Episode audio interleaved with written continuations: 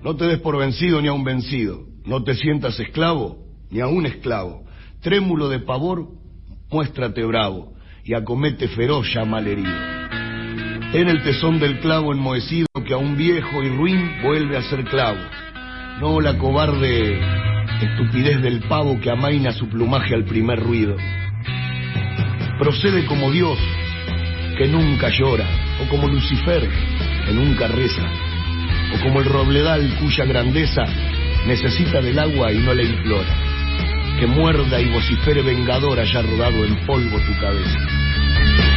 Con toro y pampa, arme la impronta, iluminando así el costado imaginario del encuentro. Vengo roqueando desde hace tiempo, soñando siempre una canción para animarte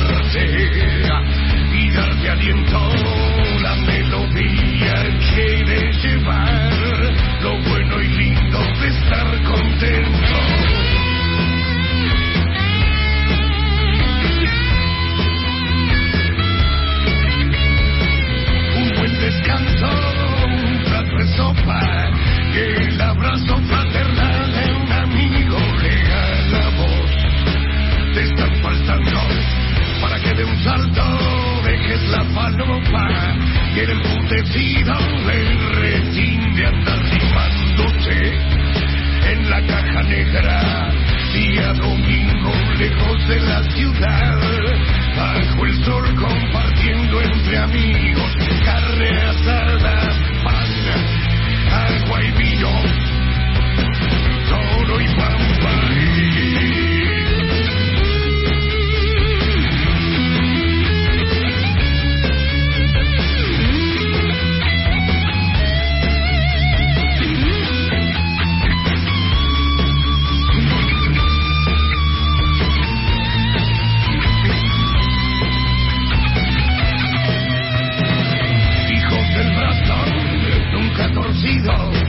De donde nace esa intención tan tonta de andar, llegué variando, vivir del barrio donde he nacido, mira a tu lado, todos, todos nos fuimos ya, vos no te quedes.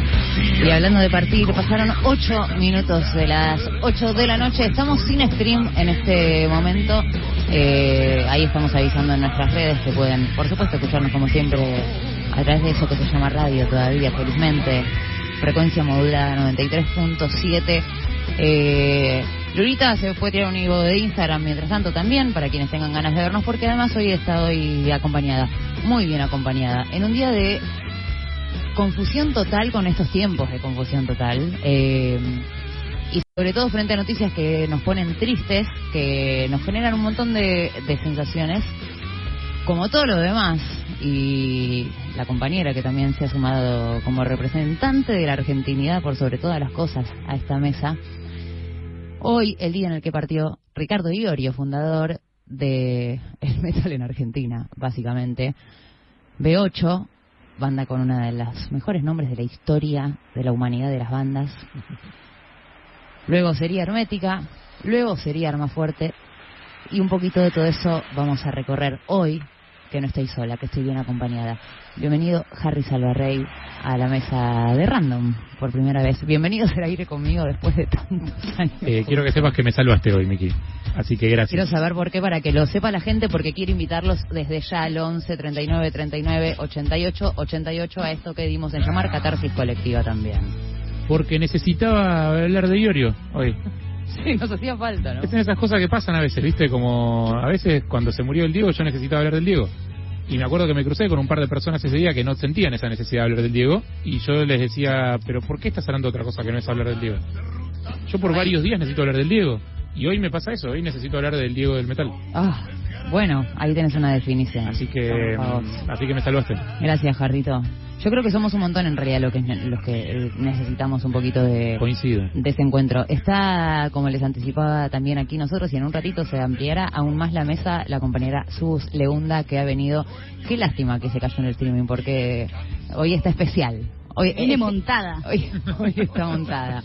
¿Cómo está, sobrina? Muy bien, muy bien. La verdad que, bueno, es una noticia triste. Yo no soy una persona, le contaba a Harry, no soy una persona que ha consumido tanto metal, pero que sí soy una persona que ha estado cerca de gente que consumió mucho a Iorio. Y, y nada, puedo entender, eh, puedo ver, puedo observar cuando, nada, un, un ícono se está convirtiendo en ícono, cuando hay una obra que es increíble y es completamente disfrutable, y cuando algo obviamente habla de la cultura de, nuestro país como, como pocos, ¿no? Iorio fue un símbolo, un sello. Yo pienso, como para, para empezar a hablar de algunas cosas, eh, viste que acá pasamos cumpleaños de Charlie García, eh, hemos celebrado también, tuvimos la suerte de transmitir los escenarios de León Gieco, y, y hay algunas de esas cosas que quedan como de grandes artistas argentinos que, entre otras cosas, lo que hicieron fue retratar, reflejar eh, una época, distintas épocas, y, y una de las cosas que a mí me fascina de la música y de la cultura en general es que uno, si se prendiese en fuego todos los libros de historia y no quedase uno solo en pie, uno igual podría eh, reconstruir un montón de toda esa historia a través de nuestra música y de nuestra cultura, mientras se suma el queridísimo Diego Mancusi a, a esta mesa de random que lamento tanto que no puedan ver, compañeros, porque está tan linda pese a todo. Bienvenido, Mancu. Eh, bueno, estábamos recién arrancando. Diego Mancusi se suma a esta mesa. Ni se saludaron, toda gente que nos queremos un montón. Su bulín está conociendo amigos, bueno, a- con Mancusi con la labura, pero... A los amigos de mi, de mi amiga. Harry. Eh, Buenas noches. buenas noches, Qué Diego gusto Mancu. verlos. Lástima que sea en una ocasión. Tuvimos que matar a Ricardo para hacer radio juntos, boludo. ¿Verdad? ¿A vos te parece? Tuvo que ir Ricardo para ¿A vos que, te parece? para que estemos de vuelta acá. Bueno, es un motivo que, lo que lo decía Harry, es como, bueno, hablemos un poco, sa- saquemos un poquito. Estaba justo Mancu, eh, en base a lo que decía Sus también, ¿no? En términos de, hoy hoy leí un par de tweets decía como, bueno, es un poeta en un montón de sentidos, y empecé a repasar algunas letras y decía como, sé que hay que leerlas, son poesías a otro nivel y además son fotos... Eh, en ese recorrido, como decía, B8 se formó, acá por suerte tengo gente que me va a corregir, es antes de los 80, 79 ya existía B8, o sea, presen- se presentan en vivo en el 80 por primera vez, pero Sí. 79. Sí, en dictadura. Y de ahí en más, y vamos a No, no, era, no era cómodo ser metalero en dictadura. re- bueno, no olvidemos eso, Digo, ¿no? Porque hay, hay una cosa que pasa mucho que es... Permiso, voy a arrancar por acá. Adelante, amigo, dale Voy a con arrancar todo. por acá. Eh, una, hay una cosa que es muy argentina, obvio que con excepciones, pero es muy argentina y creo que van a estar de acuerdo, que es nuestros ídolos a veces son difíciles, te exigen. Nosotros tenemos ídolos que te exigen. Por supuesto que sí. O sea, querés defenderlo al Diego, te exige. Tipo, es como tenés que Te pone a prueba. y te pone a prueba, o sea, tenés que ablandar un montón de criterios morales, tenés que decir como, bueno, esto lo dejo pasar, acá negocio, esto me hago lo boludo, papo. Bueno, con esto nos hacemos lo boludo. Y acá, y no sé, entonces, como es difícil. En esto elijo no profundizar. Exacto. Ricardo, yo creo que ha empujado el límite más allá. Digo, eh, con, con un montón de, cosas. Con lo cual, se hace difícil a veces explicarle a alguien que no se crió escuchando Hermética, más fuerte, eh, por qué hoy una persona como, no sé, yo me autopercibo relativamente progre, digo, ¿por qué hoy un progre llora a Iorio? Entonces, para entender eso, hay que entender el contexto, o sea, hay que entender toda la historia de Iorio. Iorio fue muchos Iorios. Sí, igual yo me preguntaba, a, a ver si, si agrega, pensando en que nos íbamos a encontrar hoy, ¿no? Y, y charlar un poco. Si es necesario o no, como una especie de disclaimer, eh, porque hoy también eso yo creo que sí. mucho y demás, Yo creo que sí. pero me parece interesante hacer- por ahí hacerlo desde este lugar, decir como hablando de nuestros ídolos y demás, porque también hubo un momento en el que eh, eh, eh, fue muy matar al ídolo y qué sé yo, y yo recuerdo que mi posición era medio incómoda en ese momento de- del auge del matar al ídolo, porque a mí me encanta tener gente que, que idolatro. El, el problema es querer que se, o necesitar que sean perfectos para, Y para porque Nicky, tenemos unos ídolos más rotos. Yo te conozco tus ídolos. O sea, si vamos a revisar el baúl de los ídolos, tus ídolos están muy rotos, los míos también. Todos, o sea, pero tenemos todos un son- montón de son ídolos muy rotos. O sea, no todos son el flaco Espineta, o que es perfecto. O sea, no Es se perfecto. puede. o Con sea, Ricardo nos hicimos los boludos durante mucho tiempo. ¿Cómo? Venía dando signos, venía dando indicios. Bueno, nosotros nos veníamos esquivando el bulto porque sabíamos lo que se venía. Creo que fue un punto de quiebre. Hubo dos puntos de quiebre en, en la relación del metalero con Ricardo. Uno fue la famosa nota de Rolling Stone, a donde eh, dice aquello de. Si sos judío. Si sos judío el himno, bueno. que venía, que venía a cuento de la canción que está a fondo blanco, donde dice es más fácil encontrar un caballo verde que uno de ellos honesto, re- eh, re- recuperando una frase de Seinelin. De Seinelin. Directamente. Exacto, que Sí. nacional que tiene preso. Póker de nazis. Eso dice. Y después creo que otro punto de quiebre fue su foto con Biondini, Sí. eh, que fue muy duro. para Dolió, todos. dolió Fue muy duro muchísimo. para todos. Sí, yo quiero acotar algo a lo que dijo él que me parece súper interesante, que planteaba como, bueno, ¿por qué un progre hoy llora Iorio? Y un poco ayer también lo decía en Maga Tommy, que tiene que ver con que en realidad ante todos somos argentinos, ¿no? Y hay algo que compone a nuestros ídolos y a nuestra cultura que atraviesa más allá de si somos progres o no, y atraviesa mucho más allá, aparte más allá de las discusiones que tenemos momentáneamente eh, en procesos particulares. Y Iorio, yo creo, al igual que Diego y al igual que muchos otros, eh, llegan a tocar esas fibras, las fibras de la argentinidad y la cultura nacional que, que son muy importantes para rescatar. No, Hay no- otro tema, o sea, esto tío de no era fácil ser metal en dictadura, no es menor. O sea, el tipo fue un rebelde y fue un rebelde contra la policía y fue un rebelde contra los milicos y cantó canciones eh, contra colectivos de los que nadie se ocupaba. ¿Tenemos y le cantó a los ahí? laburantes y le cantó a los colimbas y le cantó a los excombatientes eh, y le cantó a las abuelas y le cantó a los indios eh, y y, y el tipo realmente eh, fue durante mucho tiempo y yo creo que siguió siendo hasta el... Pasa que el, el problema es que cuando vos empujás el nacionalismo y hasta hasta un punto en el que toma una versión extrema y empezás a, a- a encontrarte con otros que vinieron a la fiesta y decís como, ay, ¿estos quiénes son? No, pero, Sí, igual al pero en el fondo lo tiempo... que hubo siempre detrás de él fue un nacionalismo muy patriota Claro. que después, bueno, sí, es como se que llega la, llega la foto con expertos, llega a la derecha, si quieren, en términos como mucho más eh, macro, Sí.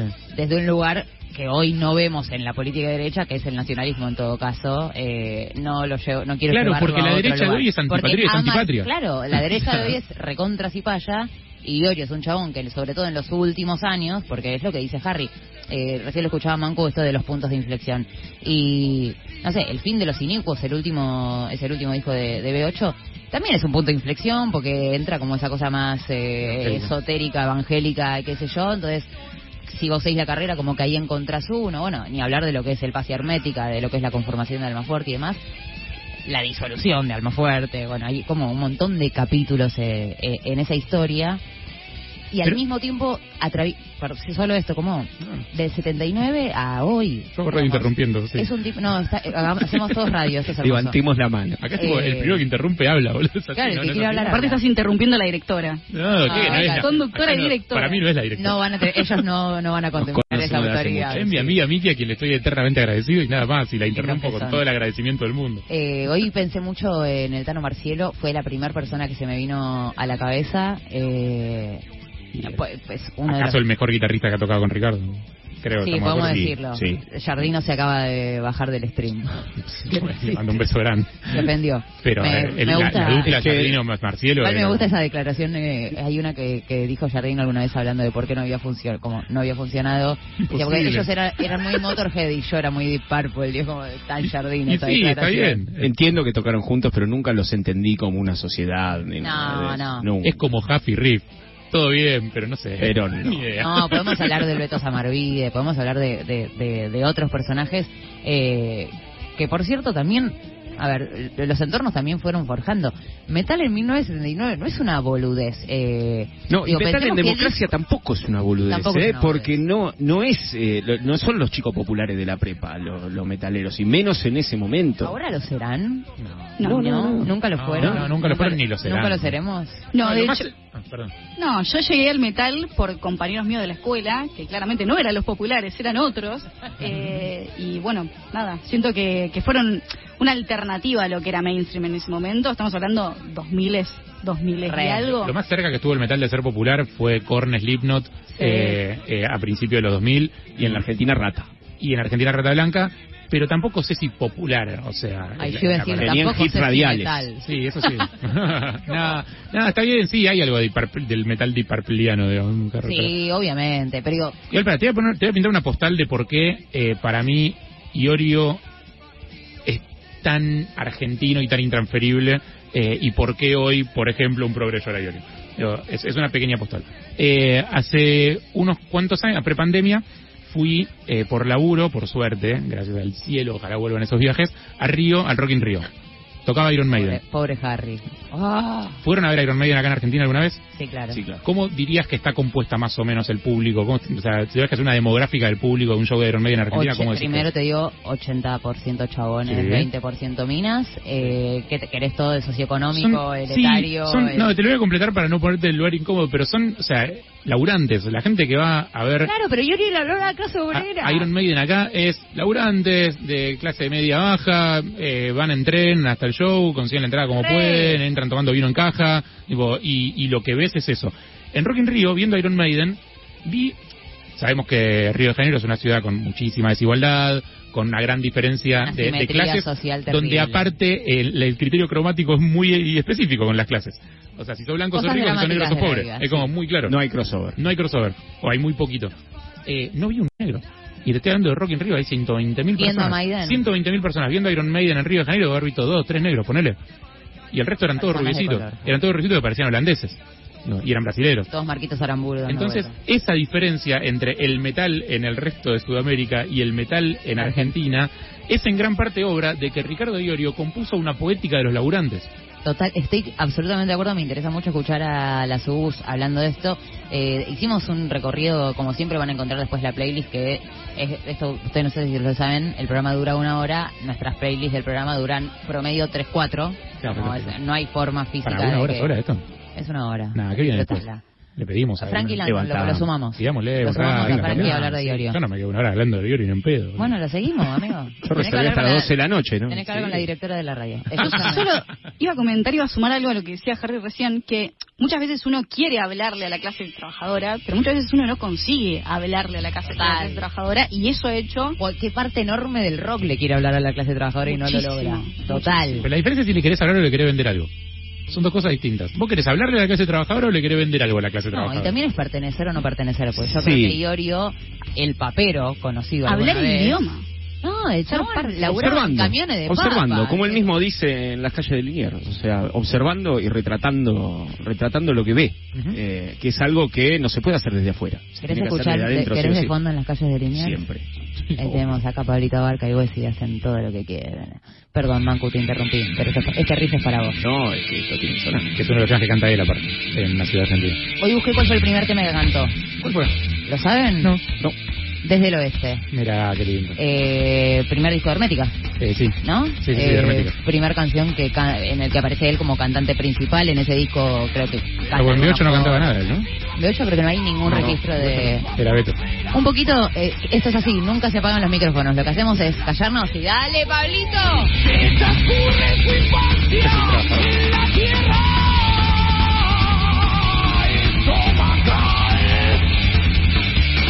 letras. Fíjate la forma que tiene el fan de decirte que un tipo se come un asado y toma un vino. Es poesía, con poesía. Tormento del vino artificial y su atmósfera parrillera alimentan la conciencia común que transcurre su infancia en la tierra estomacal. Dale, boludo. ¿En serio? ¿Entendés que no subestima? la- o sea, le habla a la clase obrera, pero no la subestima, boludo. Le, se lo dice bien. No, y aparte les Te estás habla... comiendo un asado con vino, padre. Eso Habla haciendo. como para, digo, a- abrimos el programa con Toro y Pampa, es como, dale, loco, eso es como un nivel de Argentina Total. que también tiene que ver, acá hemos hablado muy desde otros lugares, incluso pensando en los 2000 y pensando en, en estos tiempos también, desde la política y desde la cultura, de la necesidad de, eh, de pertenecer, ¿no? Como de, de definir la identidad siempre con un otro en un sentido de pertenencia y qué sé eh, esto que decíamos del colegio y los, los pibes que identificabas claramente y yo me acuerdo de estar como, bueno, a ver, cuanto menos entendiese el nombre de la banda, en esa época que ni se conseguían un montón de bandas y demás, Sí.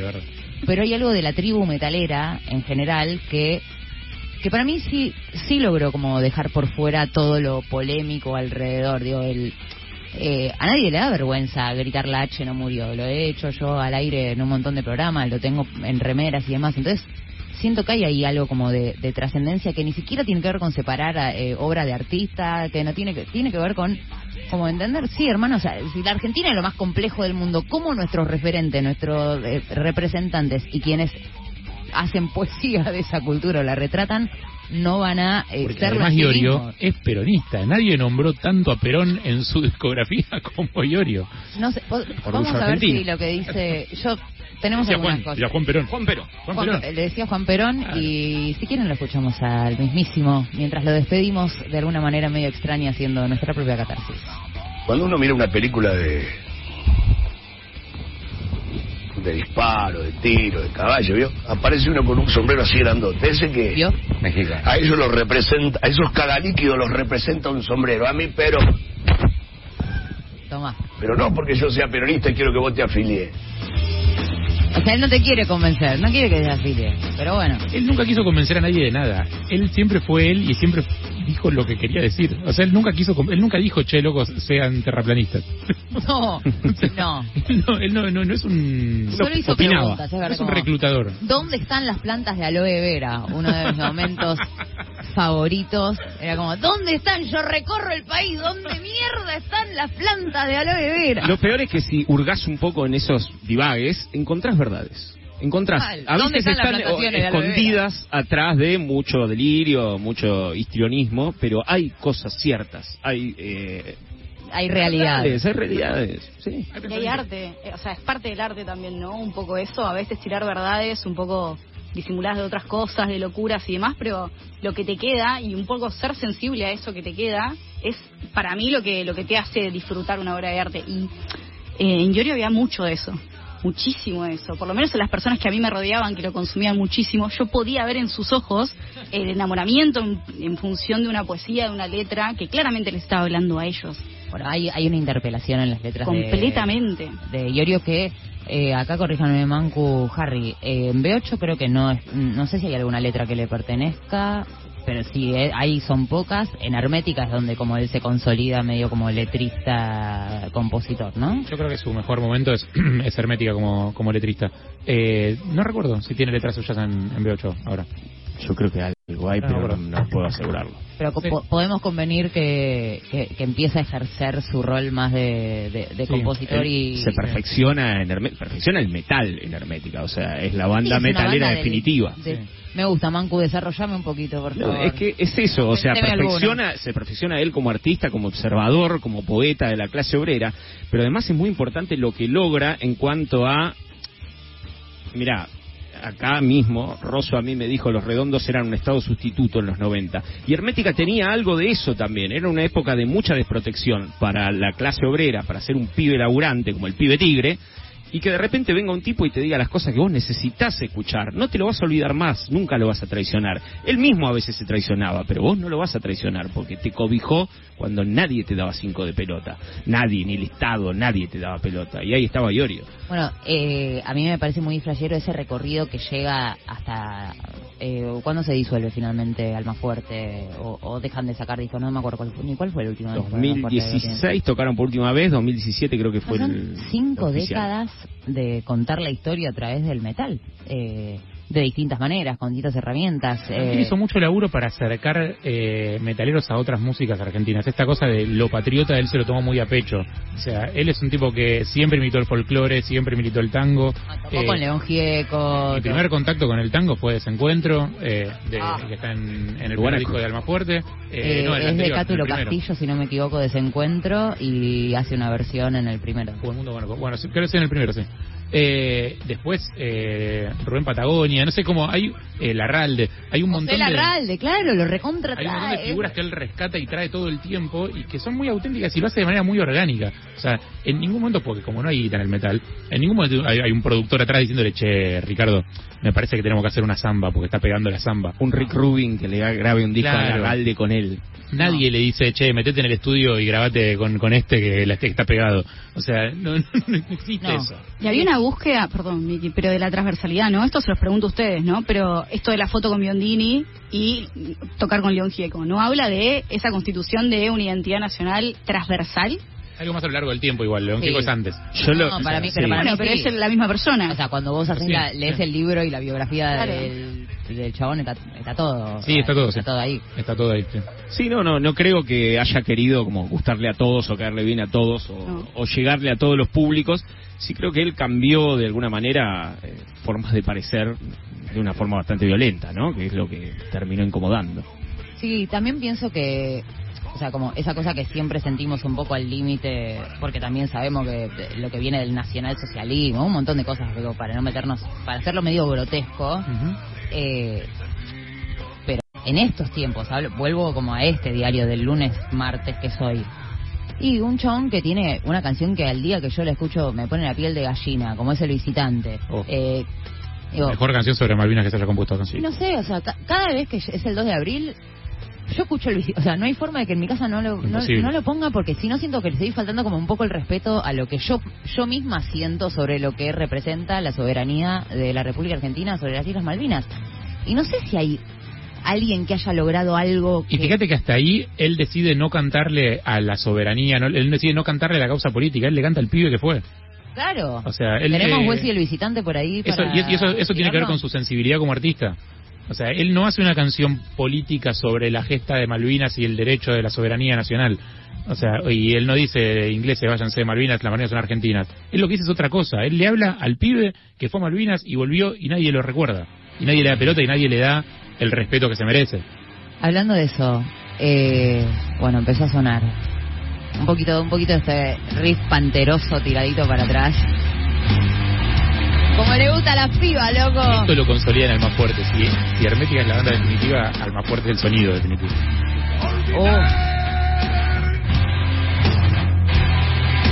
No sé bien que no podré.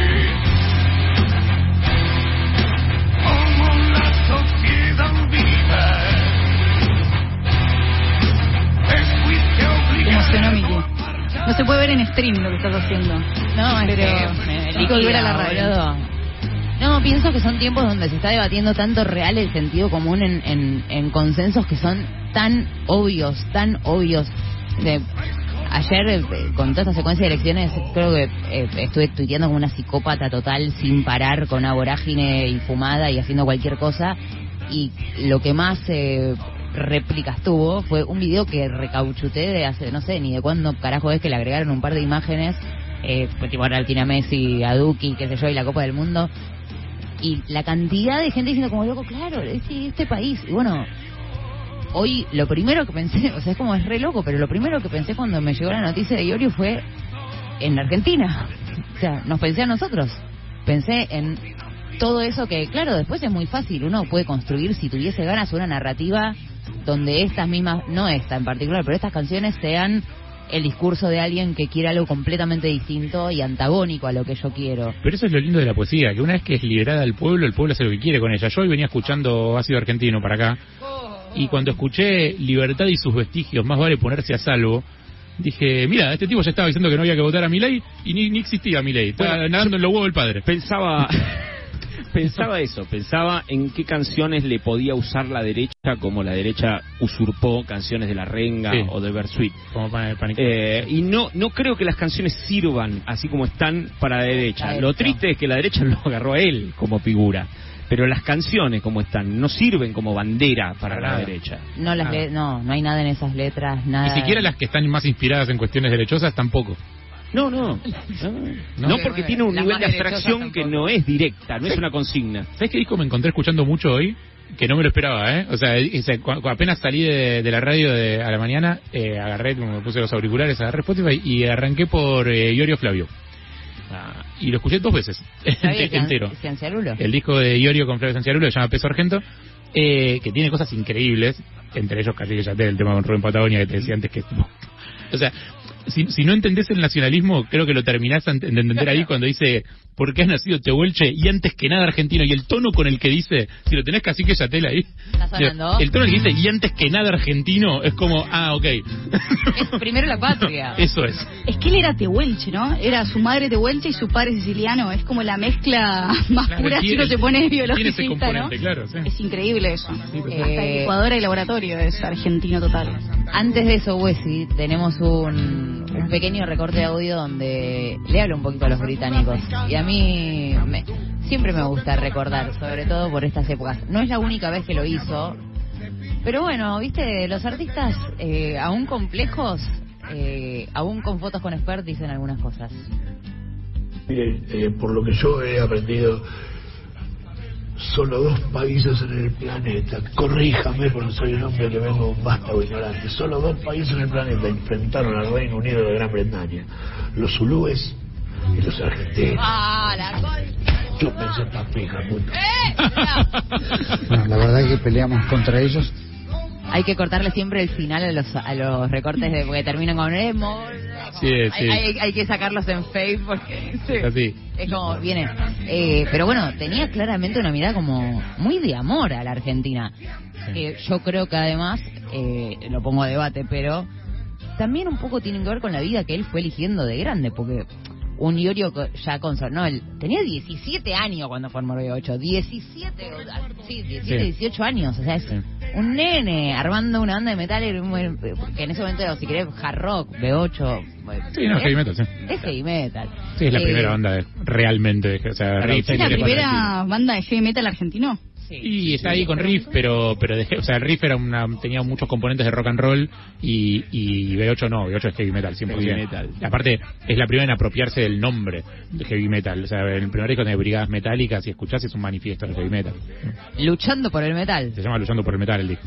Y además va muy al frente contra el hipismo y con todo el, el flower power y la complacencia de ese momento. O sea, en el barrock, donde los reputearon por tocar lo que tocaban, eh, la gente le tiraba claveles blancos a Piero en el 82. O ¿Sabes que sea, hoy con eso, Manco? Que es re loco, que es...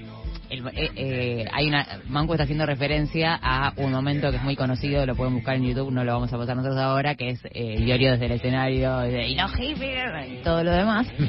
Eh, y me flasheó mucho ver el año en el que había sido. Pues eso fue creo que el cuarto barro que se hizo, 82. Fue el año de, Eh, de Malvinas. Claro, y nosotros, en realidad, o sea, chicos, el hipismo de los años 60. Es como también una cosa de empezar a pensar como siempre eh, son tiempos distintos. Digo, en, Ar- en Argentina ta- llegamos como una década después, un poco después, a... O sea, siempre se traspola. Hasta en las modas pasa, digo. Acá en los 70 eh, vos ves la película y te metió como en los 60 por ahí de una serie gringa. el público seguía tarde. enganchado en esa, por algún motivo. Los músicos estaban copadísimos con Stevie Dan, o sea, querían ver a ver quién tocaba más rápido, mejor, viste, tenían siete dedos cada uno. Eh, y recién empezaban como a asomarse muy en el under bandas que se podían traer los discos de afuera, que traían alguna cosita y escuchaban New Wave, entonces a partir de ahí al toque empezó, bueno, o sea, Stereo, Virus, todo lo que sabemos, eh, pero en el barroco todavía estaban con el- la florcita, Sí, con- claro. con, Piero, o sea, con todo respeto a Piero, pero era como anacrónico en ese momento. Sí, sí. Piero es como le vino a Manco como el ejemplo perfecto, porque ahí hubo 28 artistas también. Así como, No, bueno, pero- Bueno, pero B8 es sí. Un auto y Piero es un colchón. Y con este mensaje de Harry vamos a escuchar uno de nuestro compañero Hernán Espejo que hoy no pudo estar aquí presente, pero quiso estarlo de alguna manera también musicalizador estrella de Nacional Rock, además de un gran metalero. Bueno, gracias Miki por la invitación para hablar del gran Ricardo que se fue hoy, 61 años, una historia increíble, el creador del metal de pesado argentino, del metal social, de, una búsqueda de intentar en la letra me- mezclar ideas y, y imágenes que van desde el folclore hasta el tango, así que una historia increíble de vida, de, de, simpatía, de polémica, de enojo, de locura, de, toxicidad de múltiple y deja una cantidad de canciones tremendas, tremendas y una figura que va a ser recordada por muchísimos años por el nivel de- de, digamos de nada que había en el momento en el que él comienza sus aventuras y al que han hecho que desde B8 sea pionero de alguna manera en el thrash metal global, ni hablar el hecho de haber siempre elegido cantar en, en castellano, que en el metal pesado internacional un montón de gente va al inglés directamente y pueden hacer grandísima calidad, pero también bastante de estándar dentro de esa idea así medio de globalizadora. Así que, bueno, un fenómeno muy, muy, muy, muy especial y de, como de los grandes ídolos se va a hablar para bien y para mal, porque mucha gente le caería pésimo, pero no es mi caso. Eh, se va a hablar por muchísimos años. Así que un beso grande y gracias por, por la invitación. Gracias, Pichu, querido. Eh, pucha, loco. Qué semanas también, qué tiempos y demás. Eh, Tengo una teoría. adelante. Yo el domingo a la mañana, antes de las elecciones, ¿Teoría sobre qué? ahora Hay una tesis. Yo el domingo a la mañana antes de las elecciones fui a hablar con el gauchito antes de votar y le dije, guacho, Digo, danos una mano. Ya Según sé- levantó la mirada, ya sé que ¿Gauchito? ya sé que está ya sé que estás en una situación extrema ya sé que sos el meme de tipo "Oh, jefe estoy cansado ya sé que te lo está pidiendo todo el mundo pero loco danos una mano digo ya sabes lo que tenés que hacer Lo necesitamos. lo que yo creo porque el ¿Lo no es, no yo creo que el Gauchito no el Gauchito no es ese Ah. tipo de santo pero lo que yo creo es que así como yo hice eso un montón de otra gente negoció otras cosas Y llegamos a este momento. y en un momento es como bueno ok te lo doy pero digo, pues, Bueno, todavía estamos pagando el mundial, acaso. y aparte el mundial ¿Acaso? aparte el mundial Vos decís entonces que... yo creo que estamos en deuda con las fuerzas sobrenaturales y que durante un rato nos van a cobrar sí Ok, bien. ¿Y a dónde fuiste a hablar con el gauchito? Me interesa. me Chacarita, parece. sucursal A Chacarita. Chacarita. Bien, Chaca, sí. Sí, el, el, el gaucheto. el gauchito. Me emociona que hayas hecho eso. Yo tengo una pregunta para los expertos. Yo quiero saber sobre la herencia que ha dejado en la música. ¿Hay bandas que son herederas de, de Almafuerte, de B8, o no hay tal cosa como eso? Yo lo único que voy a decir es, no, sí, yo voy a, voy a tirar una, mientras ustedes dos pueden pensar sus respuestas que van a ser más elaboradas que la mía. Eh, una de las personas que yo más adoro de la historia de la música, eh, que es Osvaldo Civile, es una de las herencias que, que yo creo que en lo que pasó a ser Orcas después y bueno, lo, eh, eh, Orcas. en lo claro. que pasó siendo, o sea, más allá de que si querés uno lo puede pensar en términos pero Civile de... murió hace veintipico de años. Ya sé, entiendo que tenemos que llegar al presente de alguna manera, pero existe desde lo que dices vos como esa des- disolución y, y a- aparecen algunos algunos nodos ahí. Es gracioso porque creo que todo el metal argentino le debe a Iorio y a B8 desde ya, y sin embargo también te puedo decir que no hay herederos directos. O sea, la influencia está en el metal, claramente. O sea, él es el padre del metal, es uno de los fundadores del metal, todos los que vinieron después van por ese camino. Sin embargo, yo no identifico un artista que siga la misma huella de observación social y de pertenencia a la clase trabajadora tan explícita y con el poder convocatoria que, que tenía Ricardo. No, yo creo que eh, en la historia de Iorio hay muchos elementos de comparación con el peronismo y ese es uno. Eh, se ha complicado el tema del legado. Sea, el peronismo lo encontró en el kirchnerismo de alguna manera, eh, pero costó muchísimo. Eh, en el caso del, de, de, de Iorio y su legado particularmente, eh, no, no, yo creo que no. O sea, sí hay muchísimas bandas de metal, obvio. Eh, pero incluso si querés las cosas más interesantes que han pasado en el metal los últimos 20 años, no tuvieron que ver con la herencia más directa de Iorio. Y sí, por ejemplo, te puedo decir, pasa que también es súper nicho, es re chiquitito y no y, no es comparable en la convocatoria ni en pedo, pero un fenómeno como el Pato Larralde, eh, que falleció el año pasado, el anterior, eh, cantante de los antiguos, era Sauron los antiguos, es algo, o sea, Sauron sobre todo es algo muy del metal en la tradición más ioriesca, digamos, y, el- y con el mérito de ser una banda que no tenía ningún músico que hubiera tocado con Iorio. Porque si no puedo decir Malón, por ejemplo, pero Malón es, es, ex- es digamos.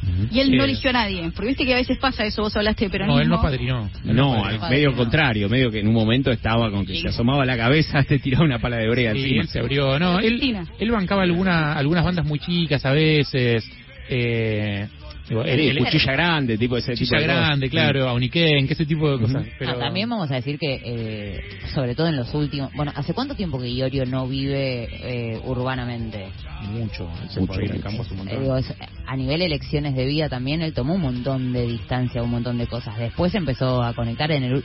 Hubo como una época que apadrinaba de alguna manera, pero es un chabón que no tiene redes sociales, que vive en el medio del campo, que hemos visto un montón de entrevistas, el chabón diciendo, ah, acá se me acerca uno que no sé.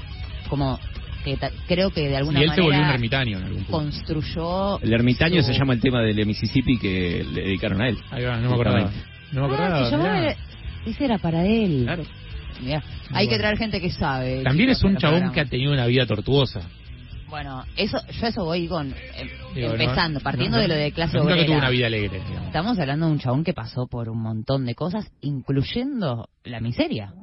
Sí, y el suicidio de su esposa y la, o el suicidio de su padre. Eh, no sé cuánta gente sale entera del suicidio de su esposa y de su padre. Nadie. Eh, Estamos todos rotos igual, el tema es qué tan Sí, roto, ¿no? sí. Como en un punto. bueno, es, un, es un chabón que, la, que, que tuvo situaciones oscuras, digo, más, más allá de, de- de que su arte eh, refleja una oscuridad general que tiene que ver más con el estar vivo en Argentina. ¿Quieren escuchar lo que decía que era el heavy metal eh, Ricardo Iorio? Siempre. que el Mundo Rivero cuando le dijeron rock nacional, dijo rock nacional no existe, que el rock es norteamericano, es inglés. Es lo mismo que un japonés haga tangos en Japón y diga tango nacional. Entonces no, no heavy metal, metal pesado. ¿Qué es la traducción literal de heavy metal? Es el sonido de la guitarra. Mucha gente como Rolando Hanley que me han hecho reportajes a mi casa me han dicho, ¿pesado por qué? Porque le pegan a la gente, porque son pesados, ¿no? Veterano. Eh, porque es el sonido de la batería, del bajo, de la guitarra es metal y, y- qué sé yo. Llegará un momento que no haya Uy, ¿cómo seguía, no? Llegará un momento que vaya a la concha. Ay, hijos de puta. Soy metalero por propia elección, no me rompa las bolas oficiales. No, y otra cosa que para mí, eh, que, que quería aprovechar para traer a la mesa, que es algo para mí muy propio de- del ser argentino también. Oh, mira ese doble bombo, lo doble pedal, no doble bombo. Eh, que tiene que ver con las frases épicas. O sea, como... Es muy difícil, hay que convertirse en una persona a la que uno pueda citar tan ¿Qué fácilmente. tatuaje te puedes hacer con letra de No, todos. Evitando el ablande. Estoy leyendo la letra de es Tú eres una tu proclama, eso es una declaración de es principios. Evitando el ablande. Escuchamos un poquito. Aparte se llama Evitando el ablande. Es como ahí es puede ser lo más metafórico para hablar de tomarse una copa de vino y comer un asado y al mismo tiempo es como, luchando por el metal. Toma. ¡Ah!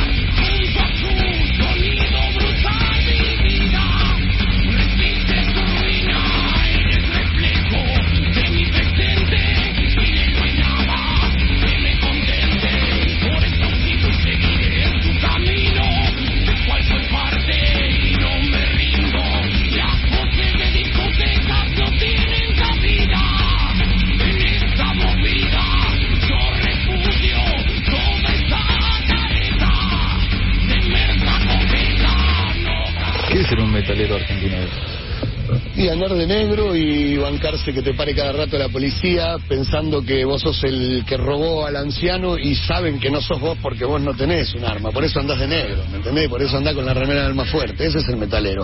El que se está tomando una birra y viene y lo denuncia el vecino, pero capaz que cuando pasa el que roba, que anda de traje o lo roban en la municipalidad o lo roban en el Senado, no, no, no denuncia, ¿viste?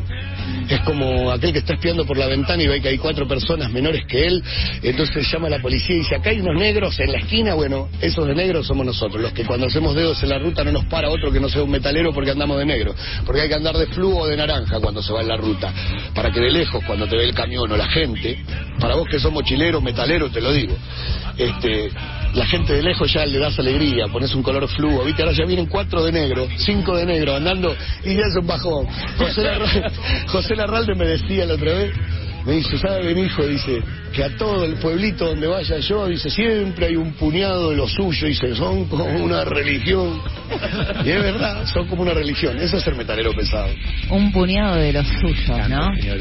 Un puñado de los suyos. Bueno, un poco de eso, la pertenencia. En otro momento por ahí, eh, no sé si era más costoso o menos costoso. A mí me, así como me duele eh, en mi alma nostálgica y vieja ya no poder caminar, ponerle el año pasado, este verano que volvimos a Gessel, que antes como caminar por la 3 era, pasar por un barcito y sonaba lo redondo, pasar a barcito y sonaba lo piojo, que sé yo, bueno, por supuesto que todo eso ya no existe, no existe más.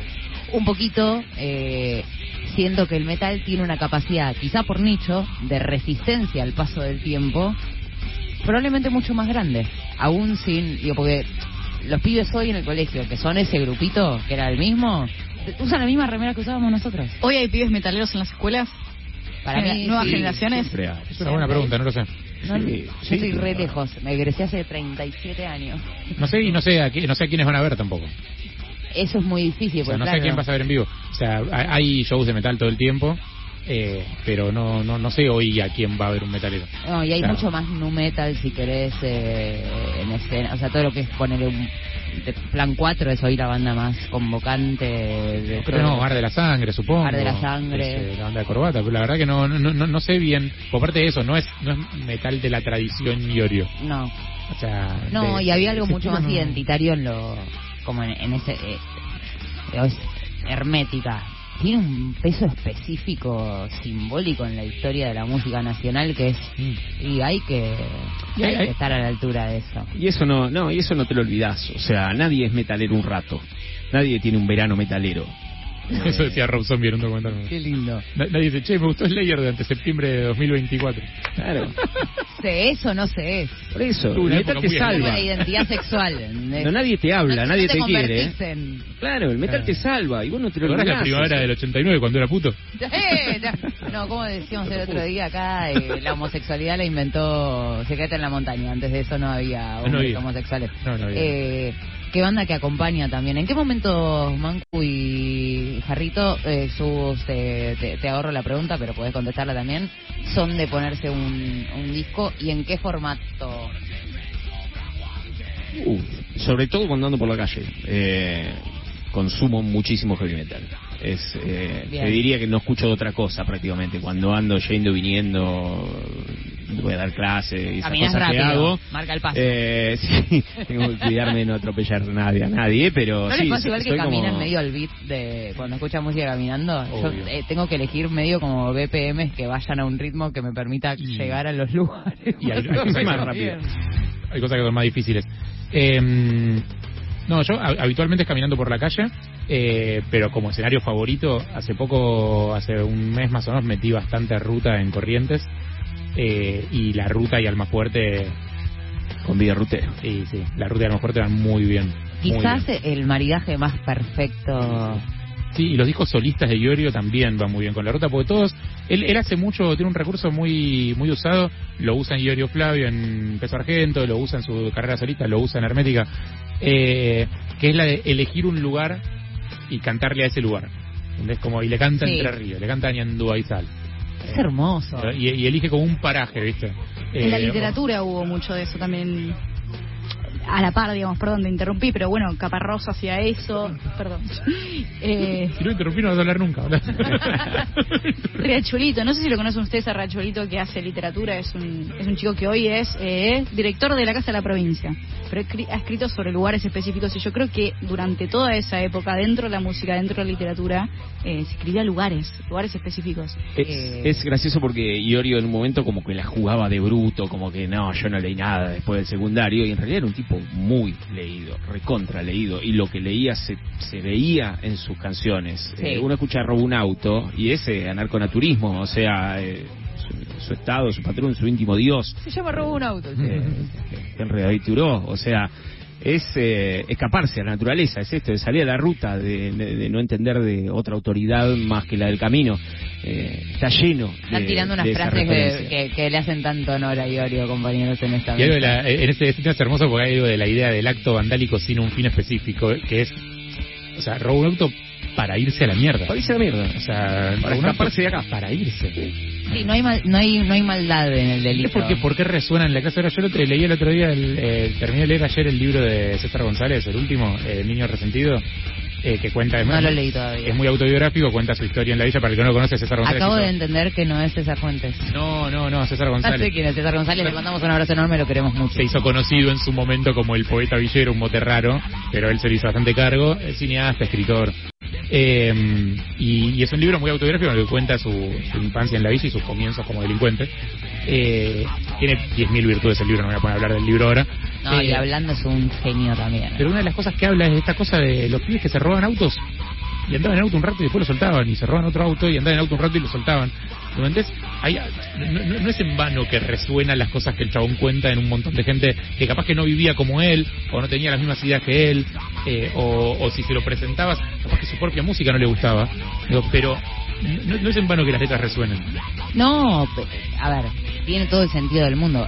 Empezamos hablando de eso, como hay una interpelación que ahora se refuerza por ahí con esto último que tiene que ver con, eh, creo que era eh, Borges el que decía como in- en, en algunos de esos decálogos de cómo escribir, decía como incluir una esquina en un cuento, como que, que ponerle un punto cardinal, un lugar tangible que existe y demás, eh, genera como una conexión muchísimo más íntima con, con el relato.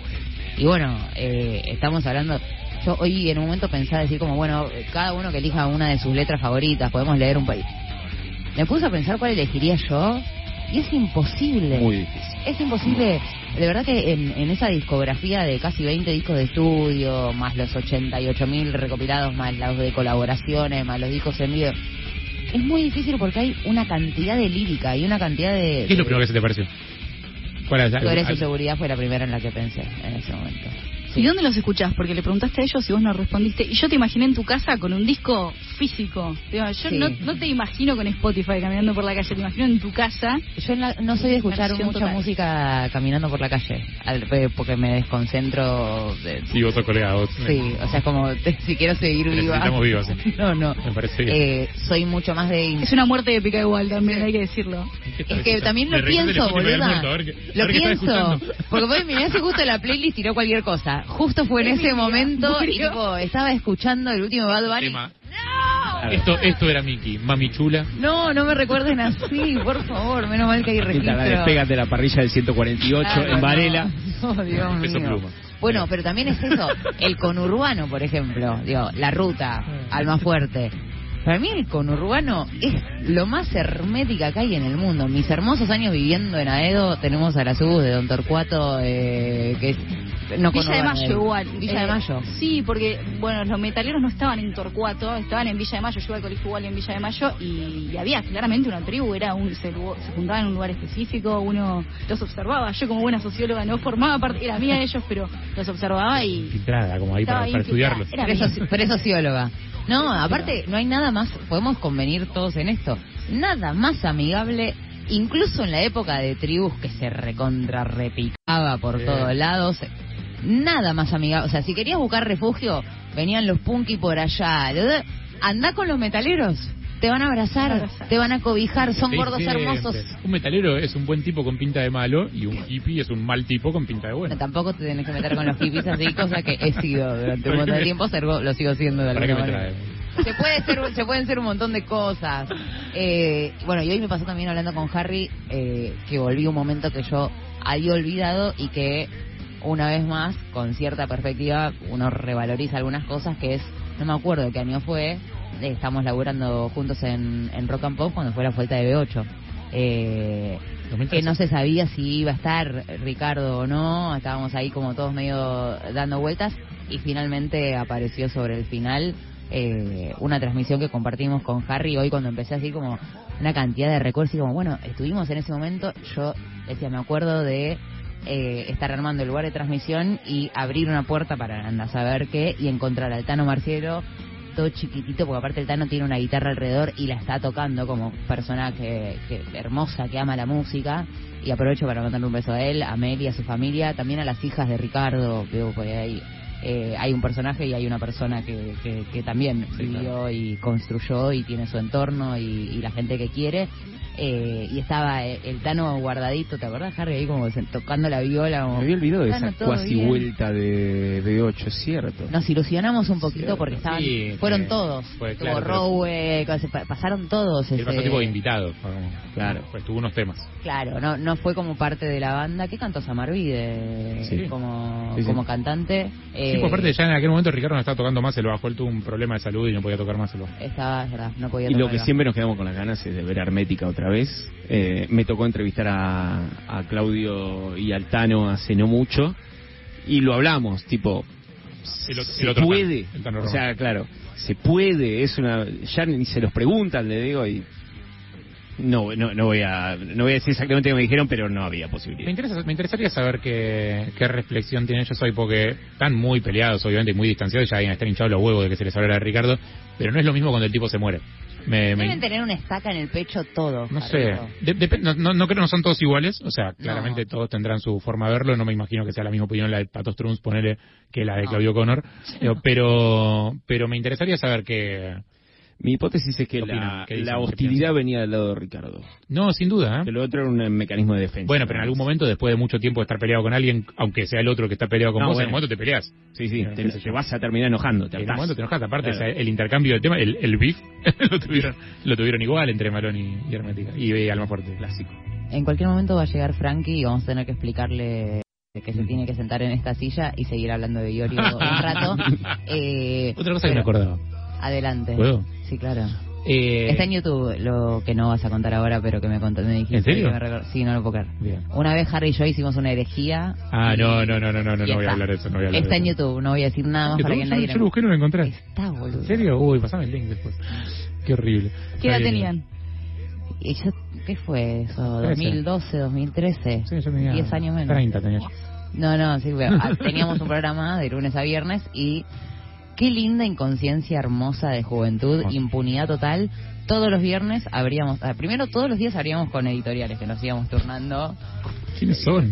Qué ganas de escribir. ¿Quiénes Pero son? era buenísimo, era buenísimo ¿Qué le ese importa a programa. nadie lo que pensamos? Después tuvimos una genial idea que teníamos una sección que era la- el disco de la semana y el segundo disco que elegimos la segunda semana era un disco de Mars Volta y era como, dale chicos, dejen de ahuyentar gente. O sea, elijan- no nos conocía nadie y poníamos temas de Maro Volta todos los días. Inescuchable. Y además, en esa línea de impunidad, decidimos que todos los viernes íbamos a abrir el programa tocando un tema nosotros. Sí, un acústico. Ah, Ha sido parte de. Vos fuiste fuerte. Ha sido parte de los acústicos ukelele. Hicimos Losing My Religion con Mancusi en ukelele. Eso pasó. ¿Ukelele? Claro. Es un gran tocador de ukelele. Mirá. Eh, Un ukelelista. esto en algún momento. Eh, no, lo que te voy a contar es otra cosa. Por favor. Para mí uno de los mejores temas que refleja el espíritu del 2001, Uh, del que se vayan todos, lo compuso Ricardo en el 94. tiene lógica. Y es eh, Olvídalo y volverá por más. ¿Querés escuchar Ay, no me acuerdo la letra. ¿Querés escuchar gente enojada con los políticos? ¿En serio? No, escucha Olvídalo y volverá por más. Muy adelantado porque 94 era el gran momento de todavía la Exacto, la vio antes porque está en porque es un tipo que está en contacto con otras cosas. Un artista. Un observador. Politiqueando. Politiqueando un doctor de la ley. Hasta arriba. Ganó lugar con solo prometer carnes asadas, convido al pueblo. Parece que no habla el Chori. Quien No, dice, "Carnes asadas convido al pueblo". Que poseía sensibilidad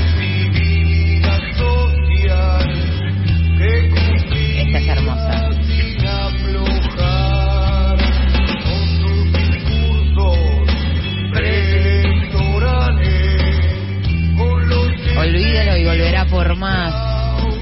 Hermética. Como aparte que En un avión se llevó el dineral. Esa imagen No, es es- espectacular.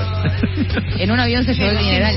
Lo escribió tres, ¿cuántos años son? Tres años antes. es, es increíble. ¿Eso Si decía 94? helicóptero, el helicóptero era como... Era un montonazo. Eh, Pobre de la Rúa, aparte no creo que se haya llevado el dineral a ningún lado. no, ni siquiera. Hizo otras cosas. Pero bueno, lo dejó encerrado en los bancos. sí. Eh, les quiero compartir algo que hoy encontré eh, que no había escuchado. Dudé de si compartir. Creo, ah, no sé si lo compartí al final, de hecho. Lo vamos a hacer ahora. Porque tiene un nivel de actualidad que es como si estuviésemos en veda. Claro, es como casi no hay ni que ponerlo. Pero es él mismo hablando de cómo eligió vivir su vida en un fragmento de 15 segundos, que es básicamente riéndose. ¿Y sabes por qué tengo todas estas arrugas, mira? Ahí está. Estaba hablando de sus arrugas. Ahí recauchutamos el audio, tranquilo, no pasa nada, estamos bien. El tema es que va, va de la risa hacia una lectura a los ubus sociológica de qué es lo que observa en algún lugar y usa una terminología como Harry hablando de Olvídalo y volverá por más, eh, como, como retrato preambulatorio del 2001. Esto decía Ricardo. ¿Sabes por qué tengo todas estas arrugas, mira? De reírme. Siempre tomé esto como una diversión y siempre aferrado a esta idea que dijo nuestro Señor Jesús de Nazaret. Las cosas que se buscan sin, sin intención de obtener se dan por añadidura. Y el que se humilla será exaltado. Y el que se exalta será humillado.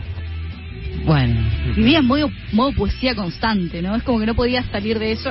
Su vida, imagino que haber sido la poesía atravesado 100%. no sé, ¿hablaría así todo el, o sea, como con épica todo el tiempo? No. No creo.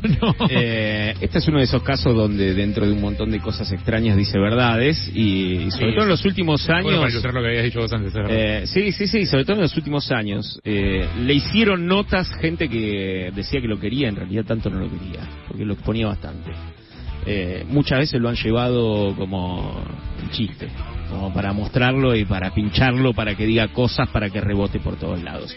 Eh, El viral antes de que digamos viral, un poquito.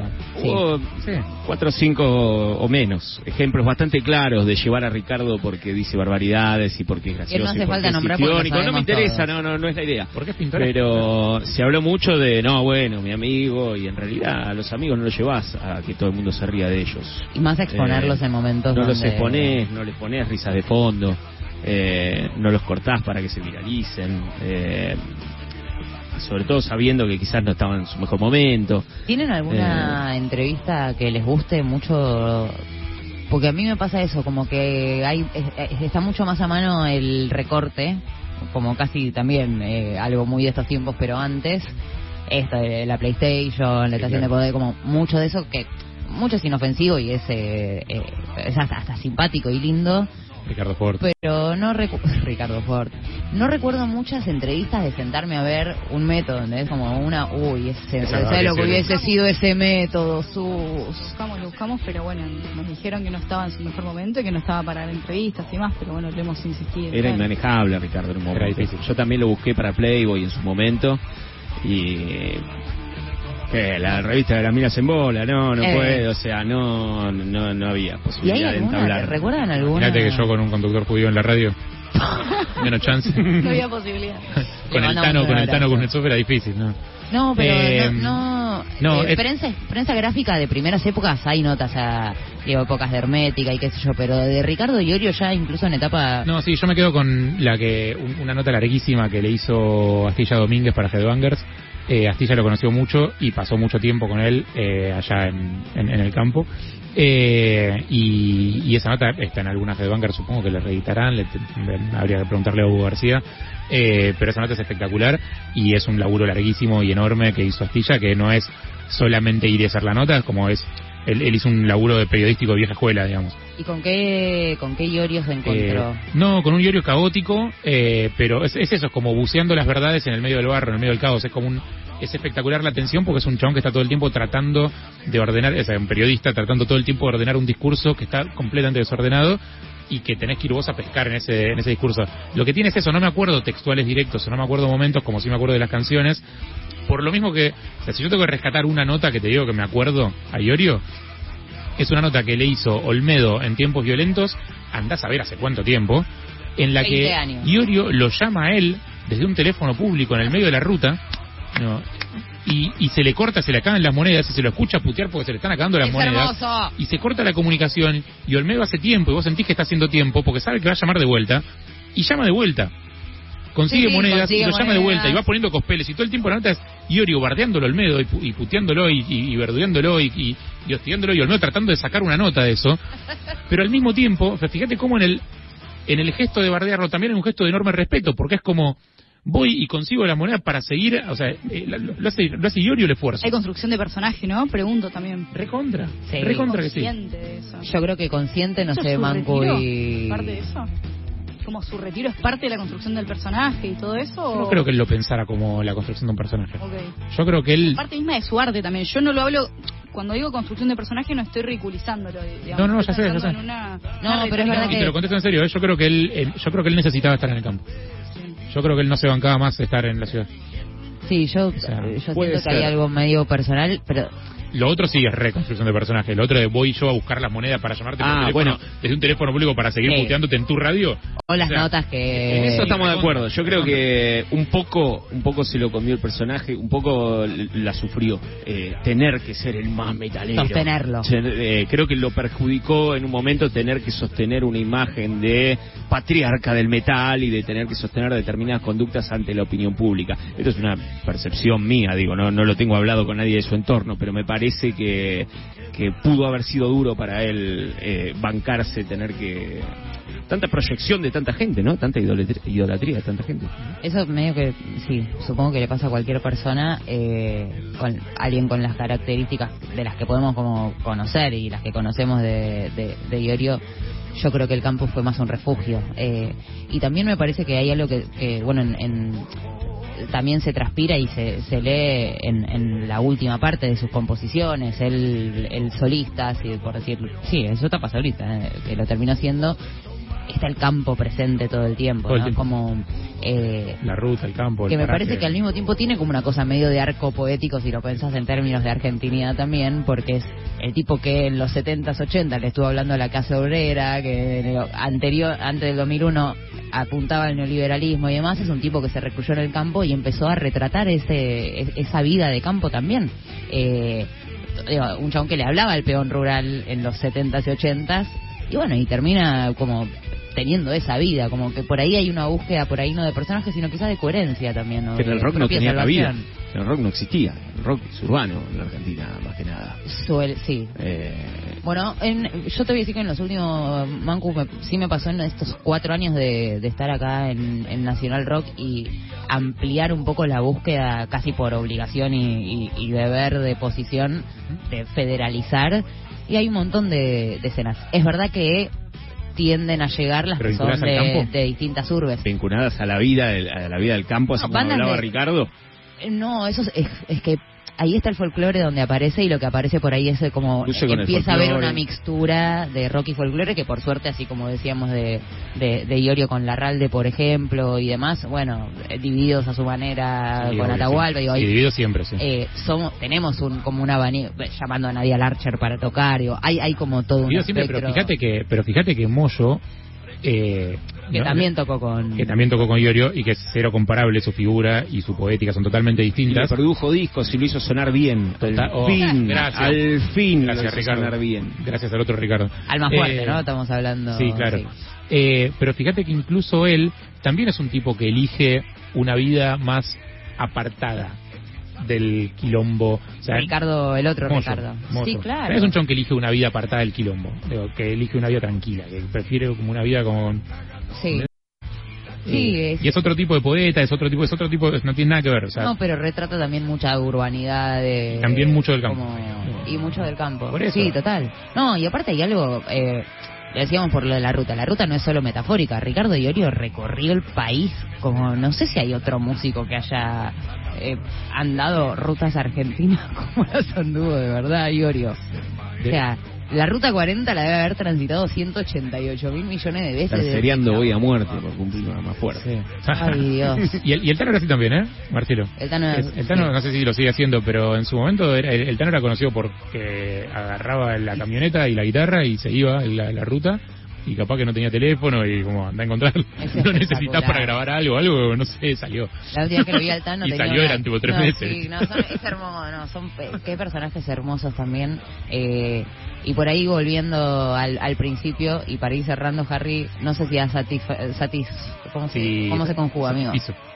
No, es horrible, boludo. Es Si estás satisfecho con tu necesidad de, de hablar un poco, Estoy, estoy, gracias. eh, yo quería cerrar con un tema de hermética, pero hoy escuchando música me pasó que me encontré con. ¿Se acuerdan de Justo que te vas? Esa canción. no, ¿cuál es?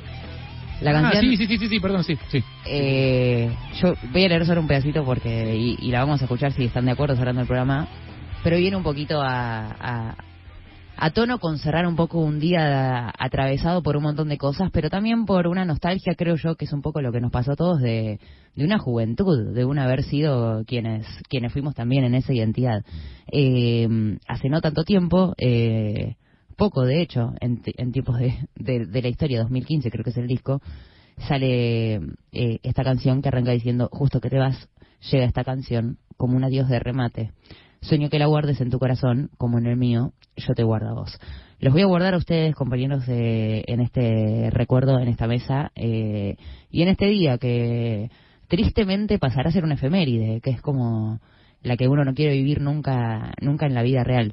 Eh, y me alegra muchísimo que hayamos podido tener un rato de, de catarsis, era lo que necesitábamos. Espero les haya servido a los que están del otro lado también y sobre todo que hoy cuando vuelvan a sus casas y apaguen todos los dispositivos, suban el volumen y pongan algún tema. Subulina, gracias por este rato hermoso. No, gracias a ustedes por contarme qué es el metal. Me pareció Argentina Nada. Issues, metalero. Sí, me, me venís proponiendo un montón de capítulos, me tenés que ayudar a producir. Yo la vuelvo loca Subus, que tiene su podcast, Argentina Issues, que tienen que escucharlo. Están todos los episodios subidos en Spotify y recomiendo particularmente el de la Coca Sarli, que es una belleza total, eh, pero hay muchísimos.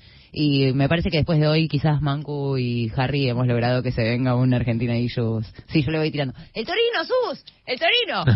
Yo te invito y hay, hay que producirlo. Lo vamos a hacer, tenemos tantas cosas por hacer. Eh, Mancu, gracias, gracias por venir. Por favor, gracias a, Es- gracias a ti. Te quiero mucho. Sé que son tiempos de movilizaciones y, y- y un montón de cuestiones y me parece que compartirlas un poco eh, hace bien. Yo necesitaba sus abrazos hoy, así que estoy mucho mejor que hace un rato. Harry, amo hacer aire con vos, te quiero. Algún día volverá, no como ritual del ajeno, pero algo tenemos que inventar. Lo tenemos que inventar. Eh, sí, te agradezco mucho. Yo también amo hacer radio con vos. Eh, me vino posta eh, muy, muy, muy bien esta invitación. La necesitaba. Eh, y te voy a estar muy agradecido mucho tiempo por eso. Si no teníamos Gracias. que prender un streaming, inventar algo. Algo hay Como que hacer. había- algo había que hacer. Space de Si Twitter. no, juntémonos a cargar. Ya fue, Miki. La H no se murió y como la H no se murió, Ricardo tampoco. Nosotros nos vamos con Justo que te vas para que lloren un poquito. Ustedes también no vamos a ser los únicos en hacerlo. Gracias Mancu, gracias Sus, gracias Oh. Jarrito, gracias a Wesi, a Lula, a Santi luchando hasta el último mo- momento. Pablito Varga, gracias, por favor, compañeros, eh, por estar aquí acompañándonos. Se quedan con la casa rodante. Gracias, Lulita. Y de alguna manera esto lo vamos a subir, quédense tranquilos.